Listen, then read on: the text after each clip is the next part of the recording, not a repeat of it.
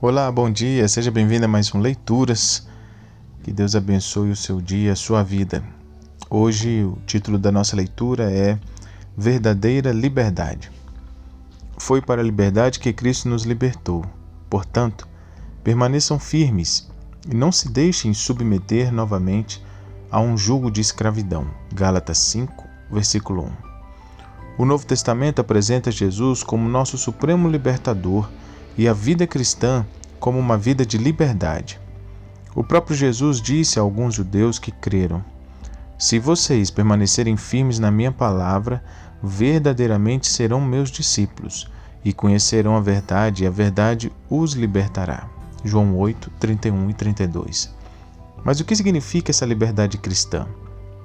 Antes de tudo, ela nos liberta da servidão terrível de ter que obter a salvação por meio da obediência à lei.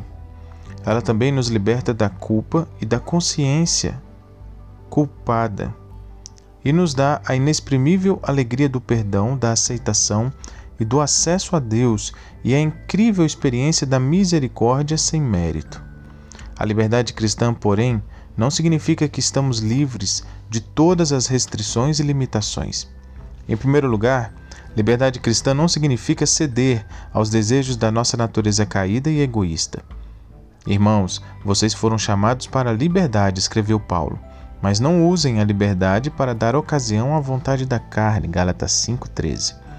Assim, a nossa liberdade em Cristo não deve ser usada como pretexto para a satisfação dos nossos próprios desejos, pois se vivemos no espírito, não podemos satisfazer aos desejos de nossa natureza pecaminosa, versículo 16. Em segundo lugar, liberdade cristã não significa explorar nosso próximo. Antes, sirvam uns aos outros mediante o amor, versículo 13.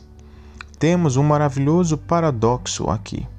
Não temos liberdade para ignorar, negligenciar ou abusar de nossos semelhantes, ao contrário, somos exortados a amá-los e, através do amor, servi-los. De certa forma, a liberdade cristã é um tipo de escravidão, mas não devemos ser escravos da nossa natureza egoísta, e sim do nosso próximo. Somos livres em relação a Deus, mas escravos em relação ao outro.